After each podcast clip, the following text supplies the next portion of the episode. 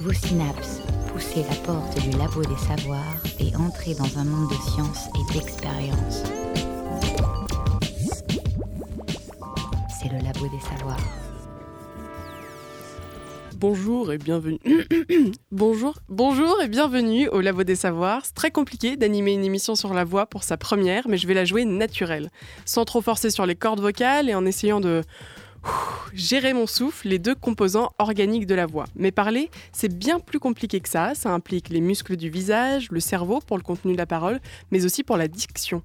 Le geste est devenu tellement naturel chez l'homme que l'on n'y fait plus attention, mais nous n'avons pas toujours parlé, et cette action n'est pas une évidence pour tout le monde.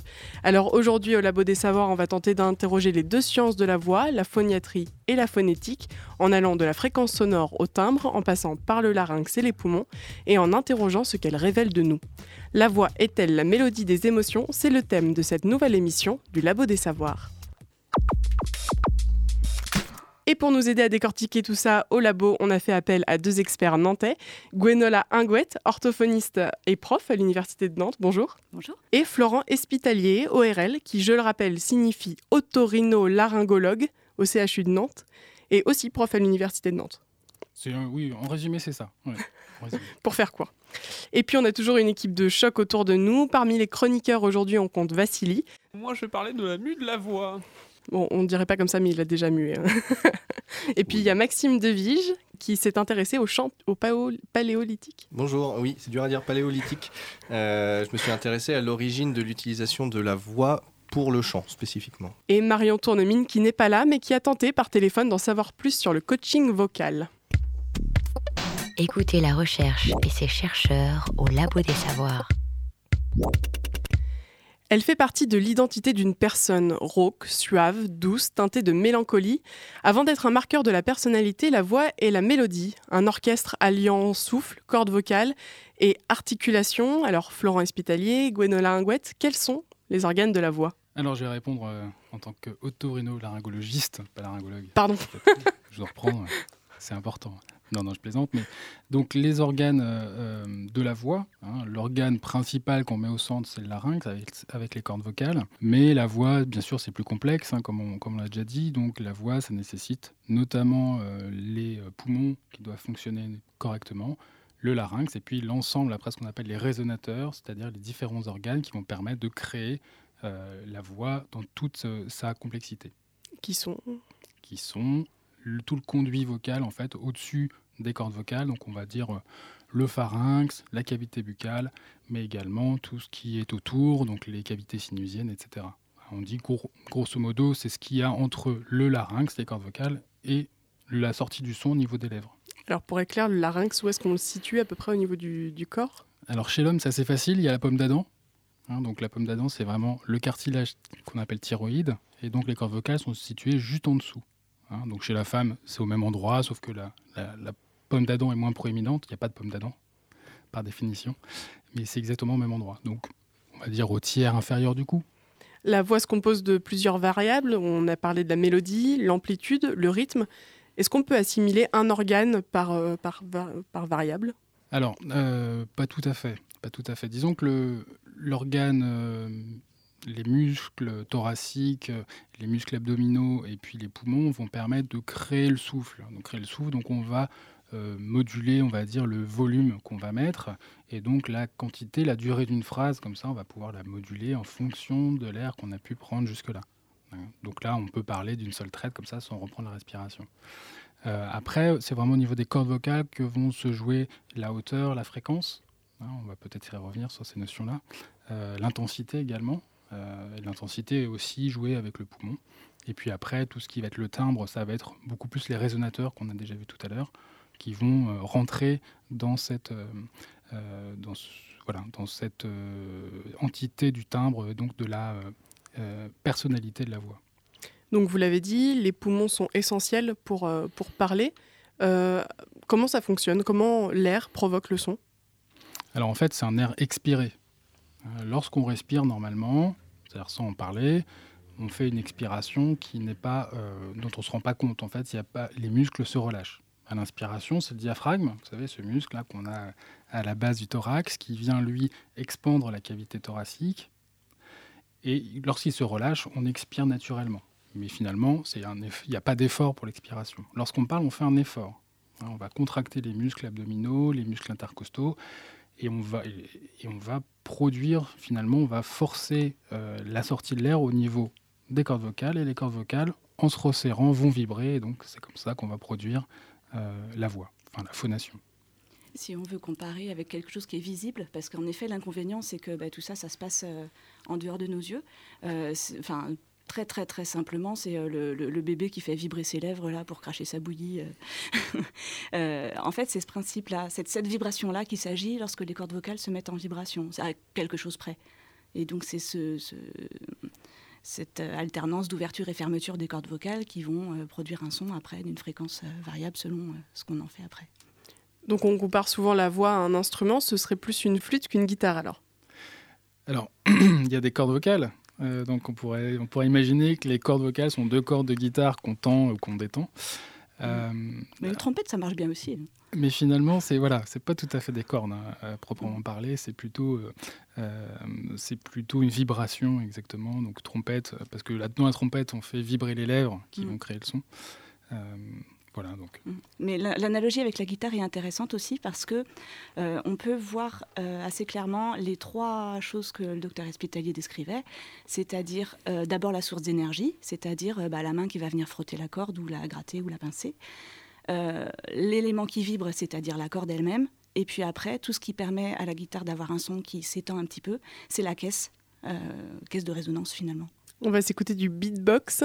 Ezra, c'est un human beatboxer, comme il aime à se faire appeler, qui vient d'Angers. On l'écoute. C'était juste avant une de ses représentations à Stéréolux.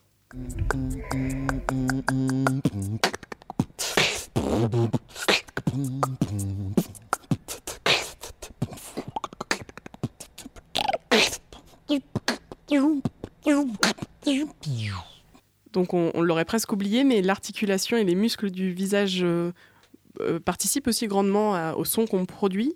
Comment ça fonctionne?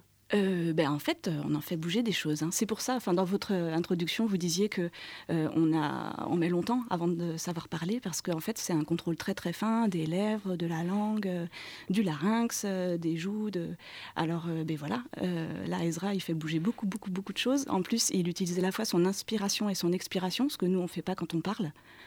Euh, après, nous, quand on parle, et en particulier quand on parle en français, on a essentiellement trois zones qui nous servent à articuler, qui sont les lèvres, la pointe de la langue qui vient cogner ou effleurer euh, la partie qui est derrière les incisives supérieures, qu'on appelle euh, le, point souvent, mais c'est les alvéoles autrement, autrement, dit.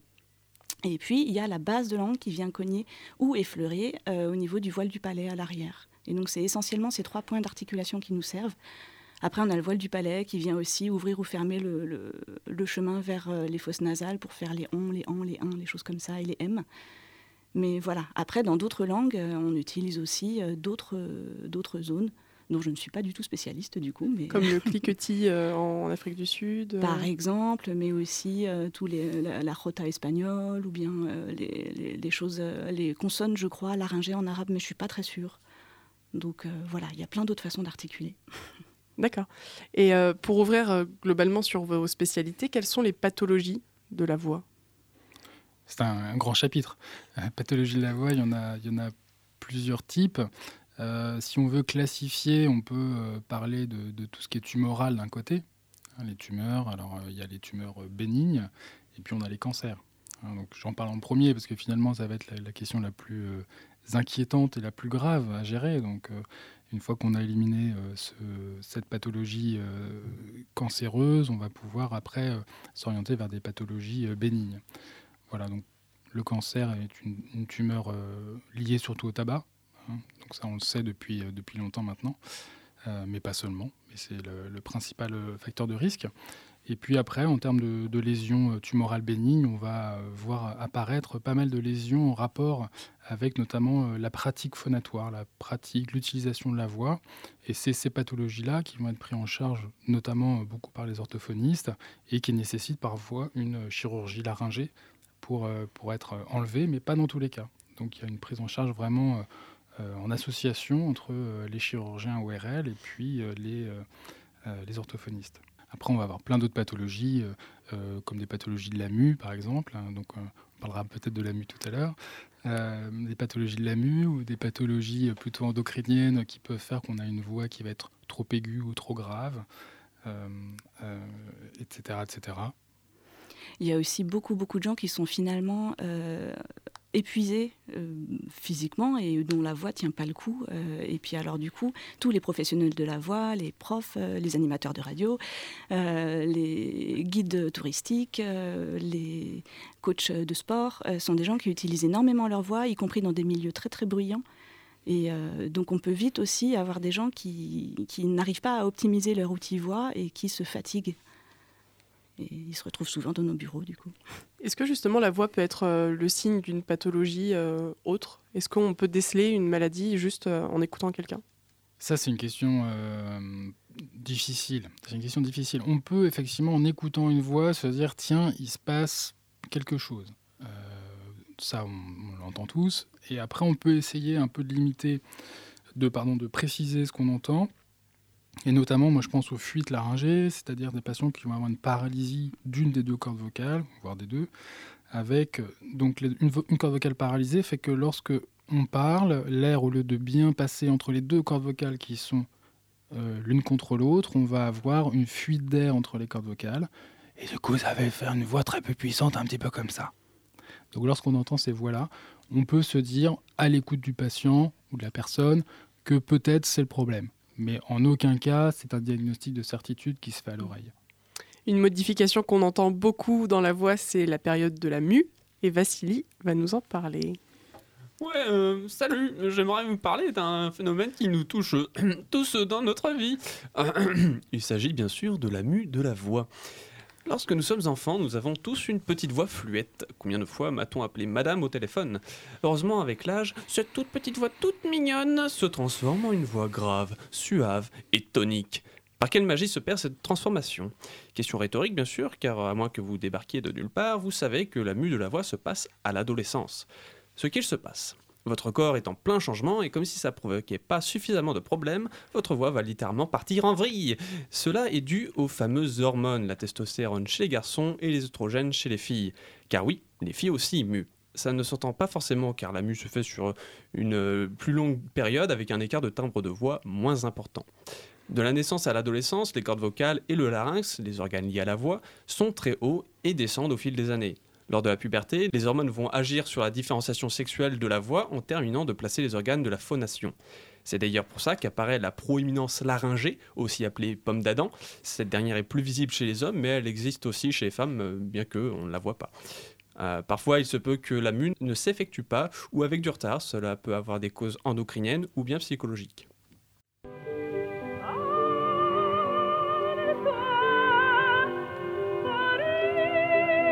Ce que vous entendez là, c'est l'Ave Maria chanté par le castrat Alessandro Moreschi.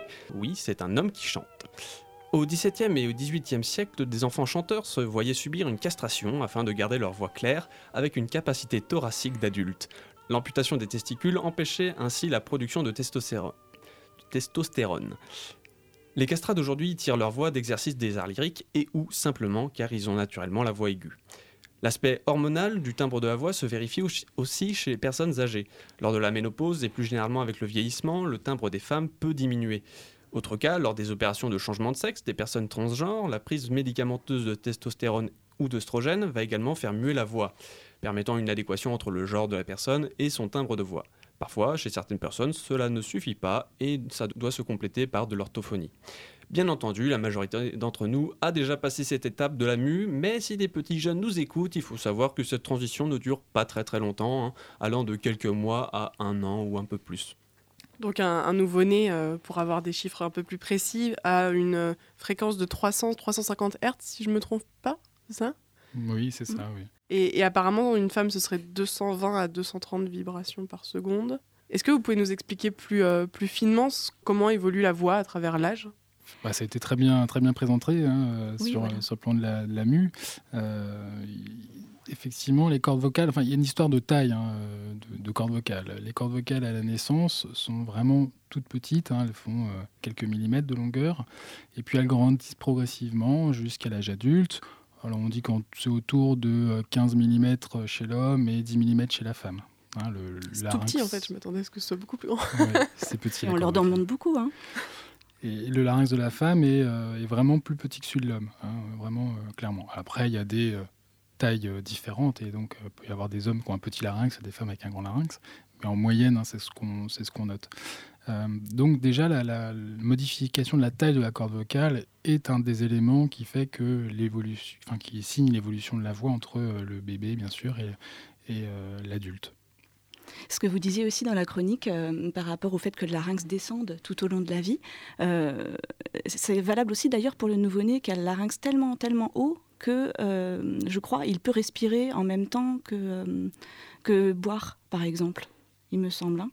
Et... oui, en fait, il a le larynx très haut situé, donc le nouveau-né ne respire que par le nez à la naissance. C'est ça, d'où le, le, le, le, son de voix un petit peu nasal aussi ce qui évite aussi, euh, la nature est bien faite, euh, qu'il puisse faire des fausses routes avec ses premières tétées ou des choses comme ça. Parce que, voilà, une des choses qui rend cette zone si compliquée, c'est que c'est vraiment, enfin, on l'appelle souvent carrefour aérodigestif. Euh, c'est la zone où passe à la fois l'air qui nous permet de respirer et les aliments qui nous permettent d'avoir de l'énergie. Et, évidemment, vous voyez bien qu'il ne faut pas trop que ça se mélange.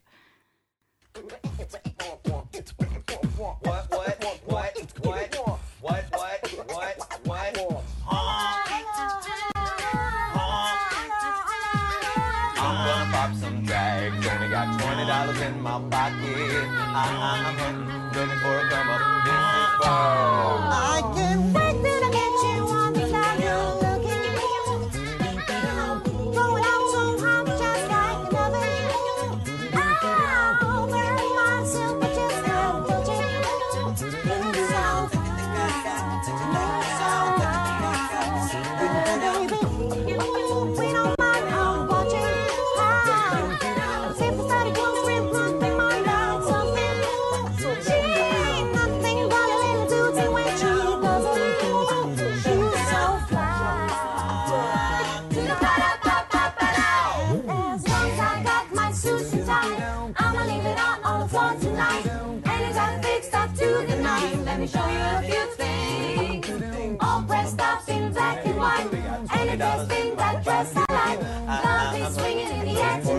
me show you a few things. Show you a few things. Got twenty dollars in my pocket. I'm looking for a come up. This is freaking awesome. Walk through the club like, what up? I got a big heart. I'm so pumped about some stuff from the thrift shop. Ice on the fringe, just so damn frosty. The people like, damn, this is cool and so clean. Rolling in, Layla deep, headed to the mezzanine. Drifting off, set my gator shoes, read, draped and left me. Girl sitting next to me, probably should've walked, just smell the car, stop. Come on, show me you go. Daddy, daddy, I guess they're just my cause, girl, they wish they had it. Ooh, my feeling, my feeling, feeling like you're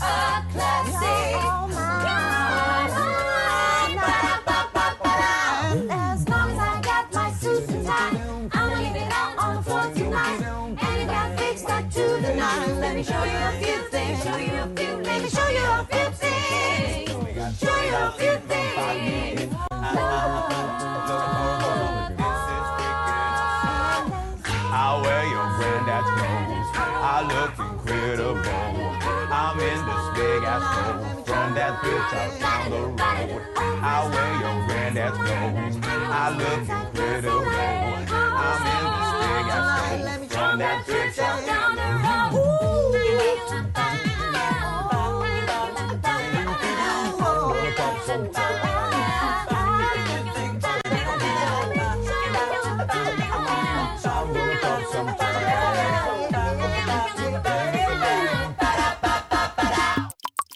Vous cherchez la science Ne quittez pas, ne quittez pas, ne quittez pas. C'était les Voca une reprise de Macklemore et de Justin Timberlake. Et nous sommes toujours en présence de Gwenola Ingouette, orthophoniste et prof à l'Université de Nantes, et Florent Espitalier, ORL, au CHU de Nantes, et professeur aussi à l'Université de Nantes. Aristote parlait de la voix comme le miroir de l'âme. Il situait même la production de ce son là où se situait l'âme, selon lui, au niveau du cœur et des poumons. Ce qui n'est pas tout à fait exact comme on vient d'en parler.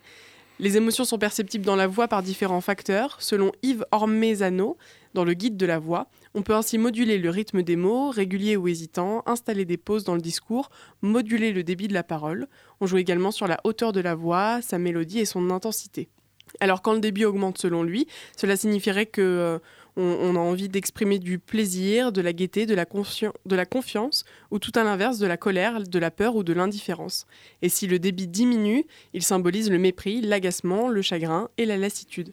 Et pour la colère, il ajoute que la voix est souvent serrée, ce qui signifie une constriction du larynx. Alors première question, est-ce qu'on connaît bien les rapports entre la voix et les émotions?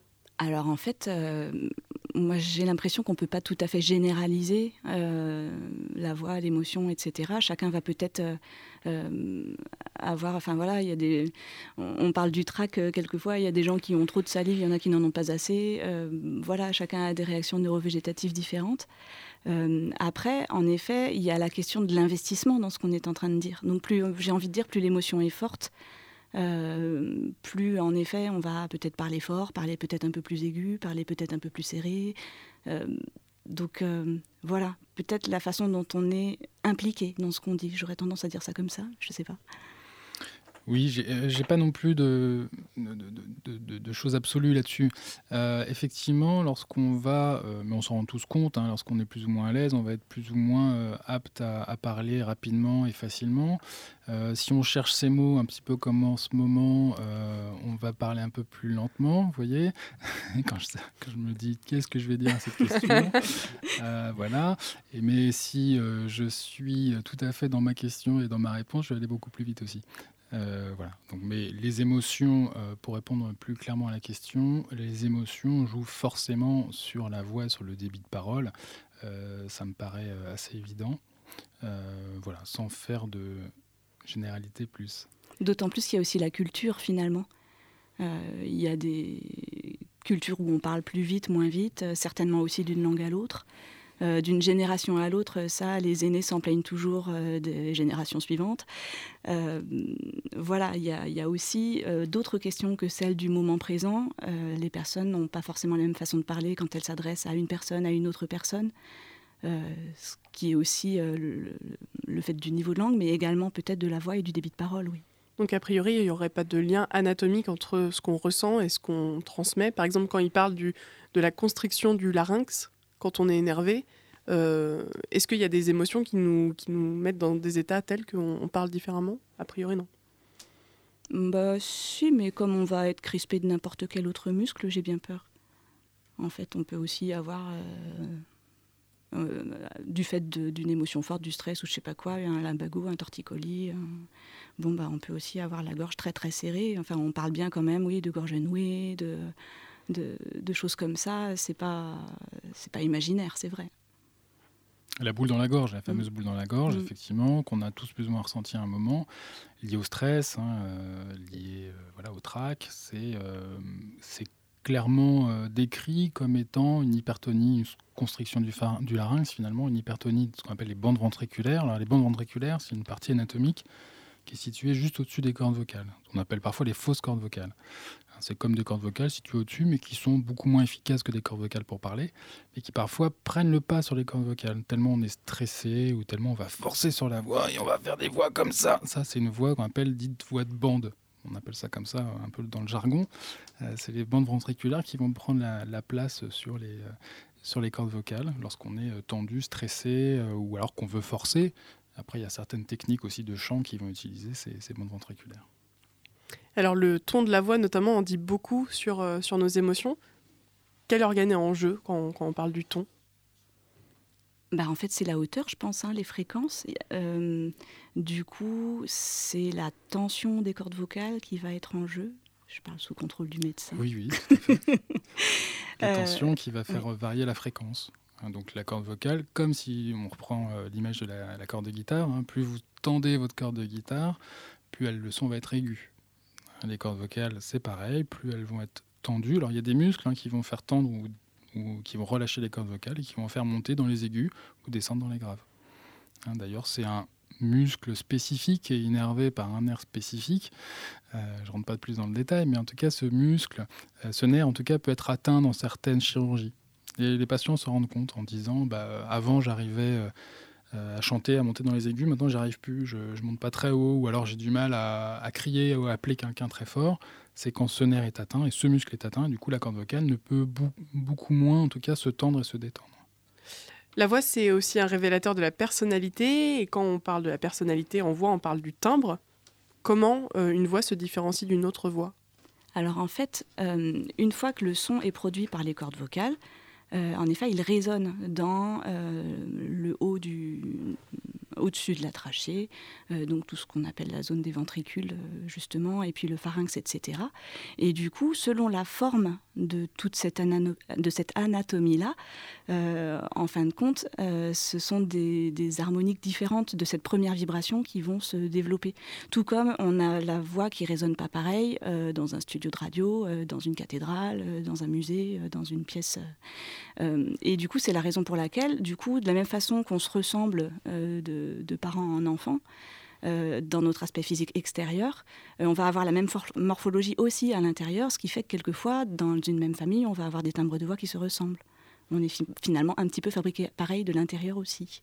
Et donc, c'est la façon dont le son résonne dans notre pharynx et notre bouche et tout ça qui fait le, timbre de la voix. Voilà, c'est pour ça qu'on a des personnes qui vont avoir des voix graves, marquées, euh, d'autres des voix beaucoup plus aiguës, au-delà de la mue. Euh, qui sont euh, vraiment des signatures vocales. Hein. On appelle ça des signatures vocales. Alors c'est très présent, très présent chez les professionnels de la voix, les chanteurs bien évidemment, mais aussi les voix de radio. Hein. Les gens qui ont une belle voix de radio, bah, ils ont euh, là aussi un timbre très particulier, etc. C'est vrai qu'une voix, ça peut vraiment porter et amener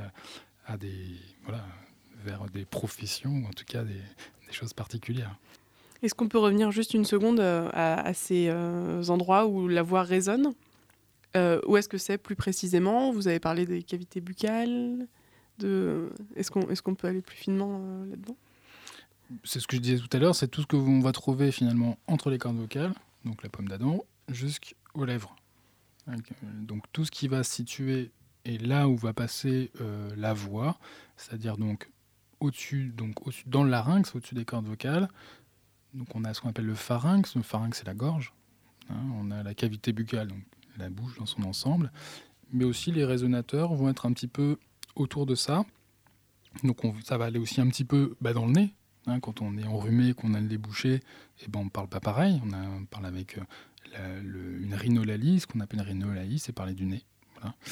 Euh, donc le nez aussi euh, joue un rôle, les sinus, hein, cavité sinusienne au niveau de la face.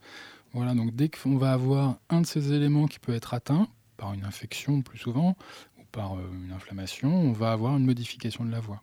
On, a des voix dites en patate chaude. C'est quand on parle comme si on avait une patate chaude dans la bouche, un peu comme ça. Et là, c'est quand on a une grosse angine, par exemple. Une grosse angine, oh, on a parler, on parle un peu comme ça. Bon. Euh, donc je fais souvent, voilà, je fais souvent les mimes euh, aux étudiants dans les cours, des différentes voix, parler, voilà, parler du nez, parler mais finalement, et tout, donc, tous ces éléments anatomiques vont rentrer en compte dans euh, les résonateurs et en tout cas la production finale de, la voix. Les émotions peuvent notamment participer à des pathologies. Est-ce qu'elles rentrent en compte pour euh, l'aphasie, vous en parliez tout à l'heure, ou euh, le trouble des personnes muettes? Est-ce que le cerveau peut être à l'origine de, maladies de la voix? Alors, ben, on, évoquait tout à l'heure l'idée de certaines paralysies. Alors, en effet, certaines interventions chirurgicales en provoquent. Euh, malheureusement, mais les chirurgiens n'ont pas toujours le choix. Euh, et puis, en effet, tout ce qui est de l'ordre de l'AVC va éventuellement provoquer une paralysie, euh, souvent d'un côté du corps, y compris à l'intérieur du coup. donc il va y avoir plus qu'une corde vocale qui bouge sur les deux. ou bien justement ce fameux voile du palais il va se soulever que d'un côté. De même pour la langue évidemment, les lèvres, ce qui fait que c'est des gens qui, même si ils sont très très vigilants, bah, peuvent avoir un filet de salive qui coule parce que leurs lèvres ne sont plus du tout acétoniques. Euh, donc voilà, et donc lorsque en effet les cordes vocales ne ferment plus correctement parce qu'il y a une paralysie de l'une des deux cordes vocales, euh, bah, c'est des gens qui, comme euh, disait Monsieur Hospitalier, vont avoir des voix un peu soufflées. Et où du coup la, corde vocale contralatérale va travailler mois après mois pour essayer de compenser cet espace-là. Et oui, pour revenir sur la question des aphasies, je crois que c'était Mm. la, la question au départ, les aphasies sont euh, réellement des impossibilités de parler ou en tout cas de comprendre ce qui est dit. Mm. Euh, ça, c'est vraiment une atteinte neurologique. Et où du coup, en effet, c'est plus le choix des mots qui est en cause, plus que le fait de pouvoir sortir du son. Voilà, c'est pas vraiment la production de, enfin l'organe qui doit les produire, c'est-à-dire et le poumon et, et le larynx euh, fonctionnent normalement. Par contre, effectivement, c'est la commande euh, centrale qui va neurologique, hein, qui va qui va être défaillante et qui va euh, soit empêcher la compréhension, soit empêcher la production, soit empêcher les deux parfois. Et pour le bégaiement? Alors, le bégaiement, c'est encore autre chose. Euh, on est aussi là dans, dans une question de gestion de, de- l'émotion, euh, de la façon dont on est attentif à comment on parle, plus que attentif à euh, ce qu'on a à dire et à la communication et à l'interlocuteur. Euh, avec un paramètre physique qui est quand même aussi sur des crispations, une détente qui est difficile à trouver, une coordination pneumophonique, ça fait savant comme ça, mais c'est simplement réussir à envoyer l'air au bon moment et avec le bon dosage finalement. Euh, donc ça aussi, ce sont des choses qui s'apprennent, mais aussi avec tout un travail sur le rapport à l'autre finalement. Euh, le fait de voilà de pas se débattre tout seul avec sa parole, mais d'être vraiment en interaction avec la personne qui est en face. Comme euh, Emmanuel Macron, certains font appel à des coachs euh, vocaux, notamment, pour avoir une meilleure maîtrise de leur voix. Marion a tenté d'en joindre une. Allô? Bonjour, ne quittez pas, nous recherchons votre correspondant. Euh, je, je suis bien chez Anne-Lo? Allô, que puis-je faire pour vous Euh, bon, bonjour, je cherche à joindre euh, Anne-Lo Piquet. Euh, Est-ce qu'elle est disponible? Patientez un instant, merci. D'accord. Bonsoir.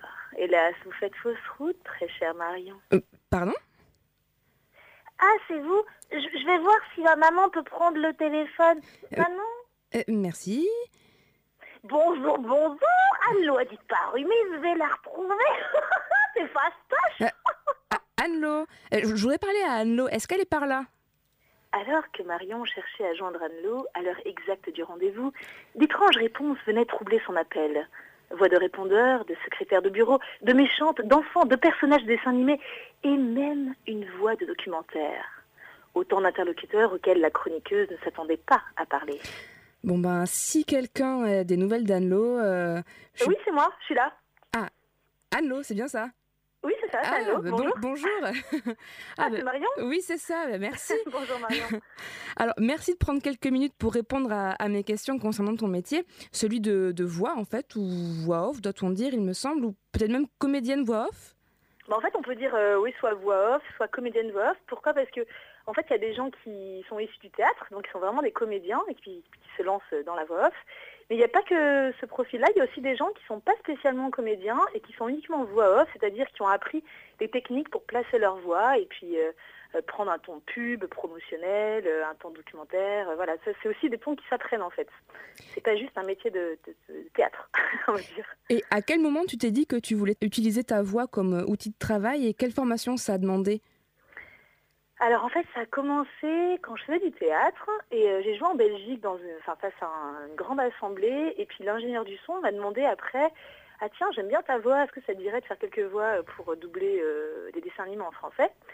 Parce qu'en Belgique bah, les comédiens ont un accent belge un petit peu. Donc du coup voilà ils cherchaient des comédiens français. Et donc j'ai commencé à, me prêter au jeu. Je suis allée plusieurs fois là-bas. Donc j'ai fait quelques doublages dessins animés tout ça et puis ensuite, euh, ben, j'ai dû arrêter le théâtre parce que j'étais beaucoup en tournée à l'étranger. J'ai eu mon premier enfant et donc ça posé problème, donc je pouvais plus euh, partir en tournée. Et quand je me suis retrouvée un peu désœuvrée chez moi, c'est une copine qui m'a dit Mais attends, tu avais fait un peu de doublage euh, en Belgique, ça ne dirait pas de continuer là-dedans et de te lancer vraiment en tant que voix et en tant que voix off? Et donc celle qui m'a parlé d'une formation qui avait lieu pas très loin de Paris, à Neuilly. Et donc j'ai fait cette formation de 150 heures.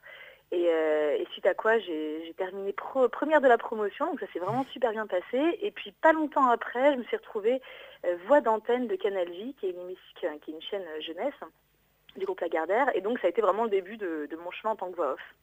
D'accord, et alors parlant de formation, aujourd'hui c'est toi qui apprends aux autres comment utiliser leur voix. Qui concrètement fait appel à ce genre de coaching, coaching pardon, des conférenciers, des journalistes, des hommes politiques, ou euh, comme Emmanuel Macron par exemple, qui souhaite que nous portions partout son projet pour le faire gagner? Pardon, enfin, voilà, ce, ce genre de personnes quoi. Voilà, il aura peut-être besoin de quelques conseils pour pas se casser la voix d'ailleurs. Euh, ben, en fait, oui, c'est ça. C'est des profils très très variés, comme tu viens de le dire.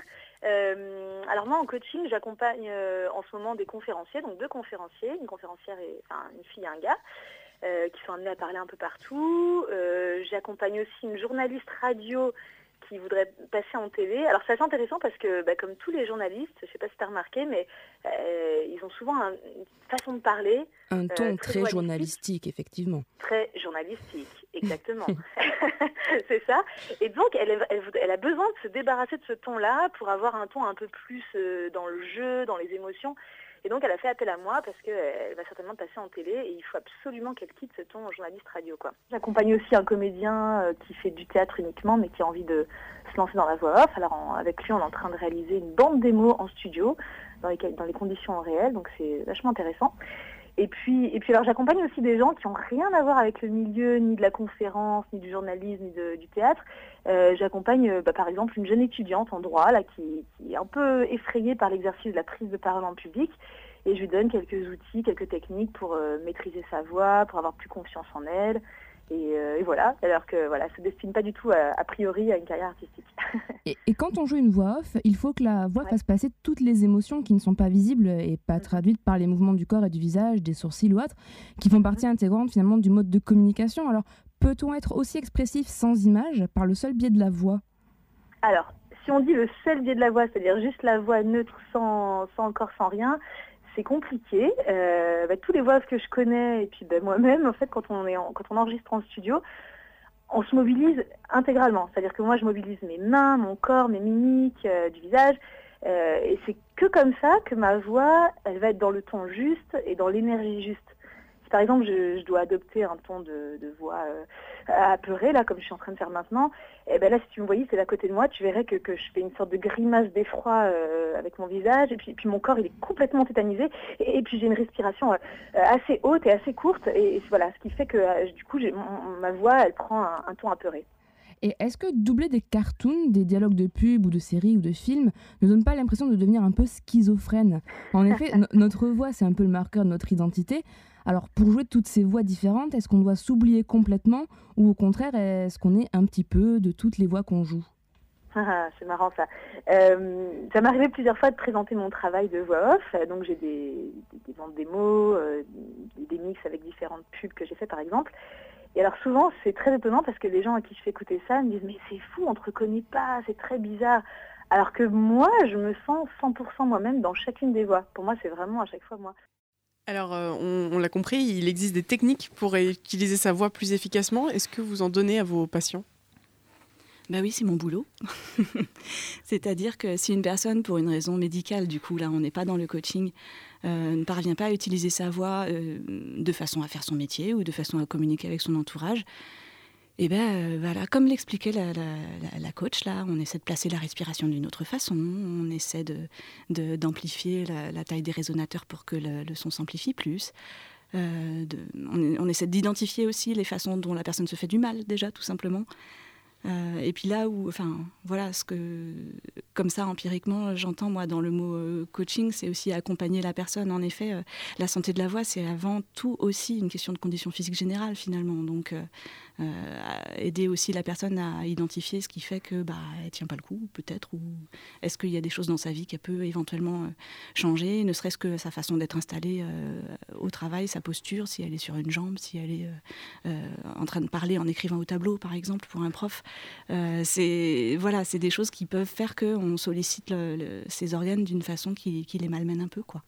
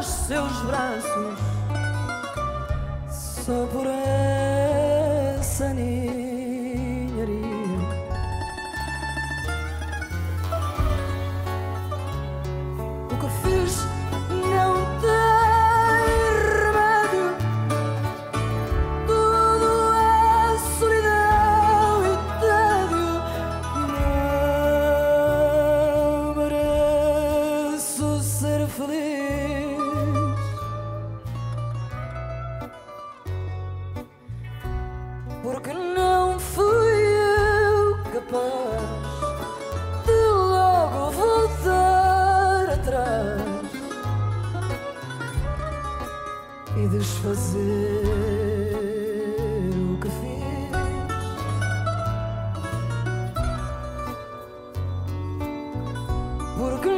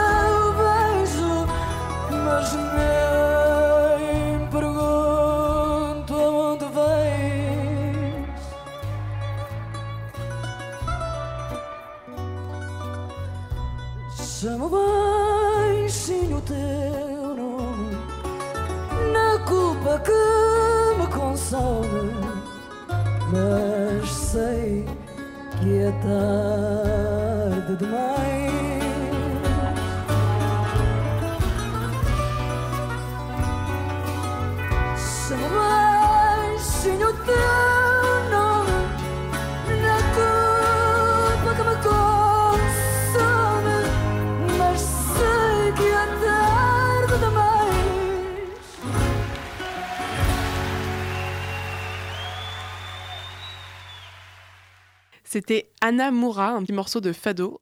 Nous sommes toujours en présence de Gwenola Ingouette, orthophoniste et professeur à l'Université de Nantes, et Florent Espitalier, ORL au CHU de Nantes et aussi professeur à l'Université de Nantes. Vous cherchez la science? Ne quittez pas, ne quittez pas, ne quittez pas. Le système est bien rodé et nous n'y faisons plus attention car nous l'utilisons tous les jours, mais la voix, on l'a vu, peut être un handicap dans la société, notamment lorsqu'on n'en a pas du tout. Alors que ce fut un temps le cas des hommes, en fait, il y a des moments où les hommes ne parlaient pas.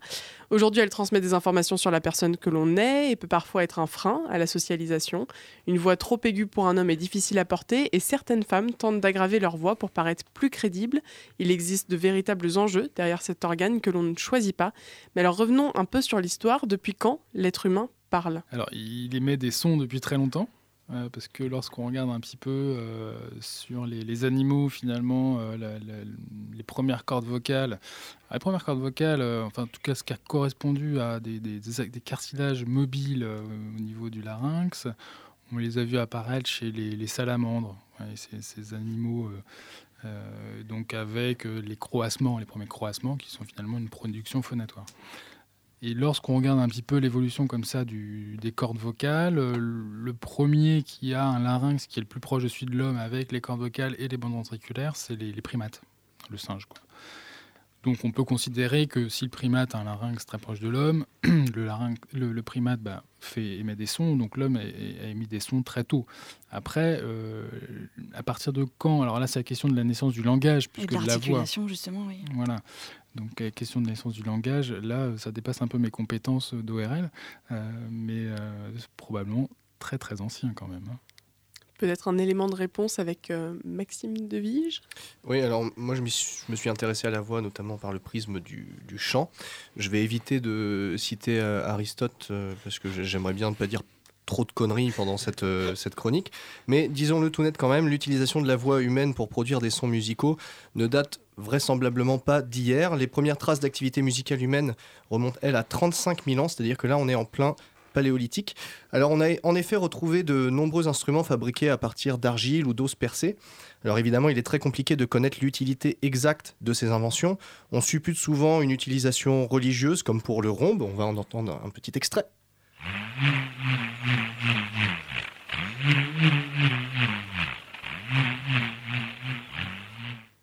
Voilà, alors on pense à une utilisation religieuse parce que ça fait un peu le, le bruit du, du tonnerre. Donc du coup, on se dit, euh, oh bah ça doit être religieux. Euh, voilà. Alors par contre, il y a d'autres d'autres instruments qui ont clairement été conçus pour la, la chasse, comme les appos par exemple.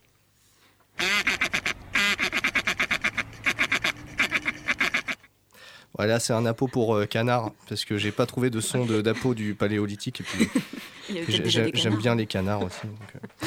Voilà, alors sinon on a retrouvé des sifflets, euh, on a aussi retrouvé des racleurs en os qui évoquent, euh, qui évoquent beaucoup nos, nos, nos chiros actuels. Vous savez, ces, ces, ces racleurs qu'on qu'on racle avec des, des raclettes. On va, on va entendre ça.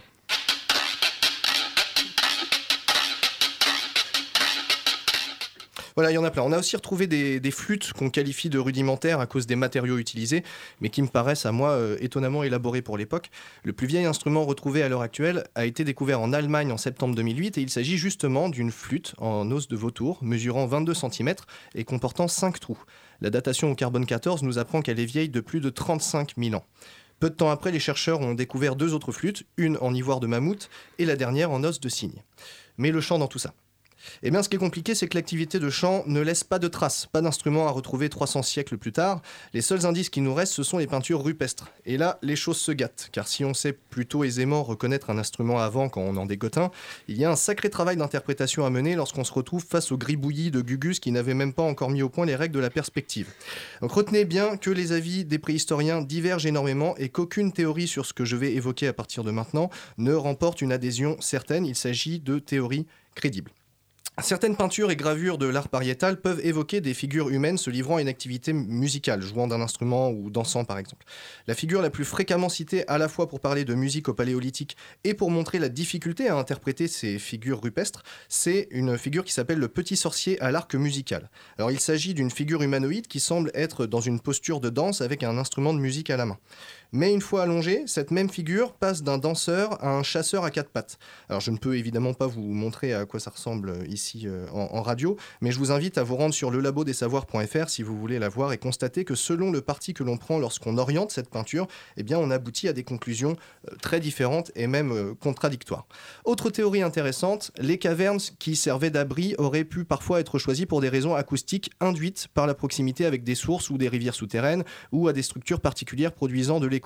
Cette théorie est évoquée pour la première fois dans un article de 1988, La dimension sonore des grottes ornées, signé par Michel Devoix et Yegor Resnikov, qui estiment qu'il est, je cite, illusoire de comprendre le sens de l'art pariétal en le limitant à l'aspect visuel. De nombreux tests ont été effectués avec la voix, avec des sifflets ou en tapant dans des mains euh, devant les, peintures. Euh, selon les relevés de Resnikov, il y a plus de 4 cinquièmes de ces œuvres qui se trouvent à, à des endroits présentant une acoustique particulière, une résonance ou une amplification significative des harmoniques. Retenez simplement que ces endroits amplifient le son et donnent une couleur particulière à certaines notes chantées en produisant des échos harmonieux. Yegor Reznikov va plus loin en affirmant que les hommes du paléolithique utilisaient aussi les sons pour se guider dans la grotte. Les boyaux rocheux étant par endroits trop étroits pour se faufiler avec une torche ou obligeant à ramper, contraignaient leurs habitants à utiliser l'écolocation pour se repérer dans le noir, un peu comme, euh, comme les dauphins. Alors une autre théorie moins controversée que celle de Reznikov est que le chant paléolithique, évidemment de tradition orale, ressemblait plutôt à des déclamations scandées, soutenues vraisemblablement par des instruments de musique comme ceux qu'on a déjà évoqués avant, ou comme par exemple des tambours de bois ou de peau, euh, dont euh, nous n'avons malheureusement aucune trace puisque ces matériaux ne se conservent pas. Dans certaines grottes, on trouve des traces témoignant d'activités percussives, rythmiques, accompagnant sans doute ces chants.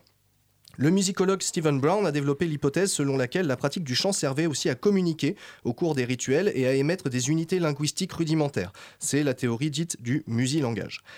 Tout ça c'est très cool, mais euh, attention à bien faire la différence entre les pistes données par des éléments tangibles et ce qu'on aime à croire. Car en résumé, sur l'origine du chant, on a si peu de traces que nous ne pouvons avoir que beaucoup de théories pour très peu de certitudes. L'occasion de rappeler que c'est du doute qu'émerge la science. Est-ce que justement vous connaissez l'évolution de la voix à travers les époques? Aujourd'hui, on peut euh, dater un film après 10 ans en fonction, dont la façon de, en fonction de la façon dont parlent les acteurs. Est-ce qu'il y a des évolutions comme ça marquantes à travers l'histoire? Je dirais plus dans la façon de parler que dans la, la voix elle-même. Euh, c'est plus la façon de s'exprimer, le fait d'avoir des, accents, des placements vocaux, comme je disais tout à l'heure, ou des, tout ce qui est accents régionaux qui tend à disparaître aujourd'hui parce qu'on s'entend parler d'un bout à l'autre euh, du pays, de la planète. Oui, c'est vrai que quand on revient un peu à l'évolution comme ça de l'homme, donc on partait du primate tout à l'heure, le primate, euh, en fait, l'homme s'est verticalisé progressivement. Et en se verticalisant, le larynx était très haut au départ, il est descendu progressivement. Donc ça, on sait que le larynx s'est mis en position euh, qu'on a aujourd'hui au moment de probablement euh, sapiens sapiens. Par là. Enfin, en gros, l'anatomie du larynx n'a pas évolué très probablement depuis, depuis cette époque-là. Donc c'est sûr que la production, euh, en tout cas la, la production sonore qu'on peut imaginer n'a pas dû évoluer énormément. Après, je pense qu'il y a aussi des modes, des modes de, de, de, pour parler, pour poser sa voix dans les films. Pense des films Arletty ou euh, des acteurs euh, anciens où on, on, a tous en, en, tête cette petite mélodie euh, donc de voix qui aujourd'hui paraîtrait un petit peu absurde, mais ça rejoint aussi l'accent hein, parce qu'avec mmh. un accent titi parisien. Et sans oublier aussi les instruments de captation qui ont beaucoup évolué. Donc euh, forcément, euh, quand on entend le, le, petit crépitement là, du micro-sillon, ou des, voilà, on a tout de suite une date aussi dans l'esprit. On arrive à déterminer le sexe de son interlocuteur uniquement par la voix dans 94% des cas. La voix a donc un sexe. Est-ce qu'il y a une origine anatomique, euh, un larynx féminin par exemple? Oui, on l'évoquait tout à l'heure, effectivement, le larynx féminin est plus petit que le larynx masculin, donc plus petit, plus resserré, moins d'espace, euh, le conduit est plus resserré. Euh, les cordes vocales sont plus courtes, plus petites. Donc on a des voix qui sont par nature plus aiguës. Euh... Alors moi je suis pas du tout spécialiste de, des personnes transsexuelles, mais ce qui se dit aussi, c'est que dans la façon de parler, il y a aussi quelque chose de sexué finalement. Euh, souvent les femmes articulent plus en à l'avant de la bouche que les hommes qui articulent plus en arrière de la bouche. Donc euh, voilà, ce sont des choses qui éventuellement s'entraînent aussi. Donc ça, ce serait culturel en fait. Tout Et à en fait, France... absolument culturel, oui. D'accord. ok.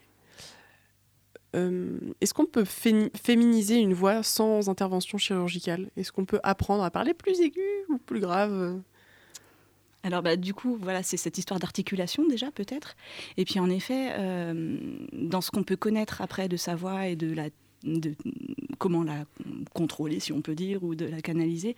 Euh, il y a tout simplement le fait qu'on a tous deux registres. Bah, c'est un peu ce qui se passe à la mue. Hein. Euh, en fait, euh, souvent, quand on est enfant, on utilise ce qu'on appelle mécanisme 2, ce qu'autrefois on appelait voix de tête. Et puis, c'est des choses qui s'utilisent de moins en moins au, fil de la vie. Et du coup, en effet, tous les hommes peuvent parler avec une voix aiguë. Simplement, il euh, y en a beaucoup qui ont oublié qu'ils étaient euh, physiquement capables de le faire parce que culturellement, chez nous, ça n'est pas du tout ancré, pas du tout ancré sans liaison. Et quelque chose qui passe par l'identité aussi, c'est euh, l'accent. Ah oui. Et, euh, et est-ce qu'on peut atténuer un accent? C'est possible? Bah, C'est triste. ça dépend, hein, parce que l'accent ORTF, il vaut mieux l'atténuer. Le. Marseillais aussi. Parce que ça peut être un peu handicapant. Tout est, ça dépend si on veut faire de l'ORTF, c'est quand même pas mal.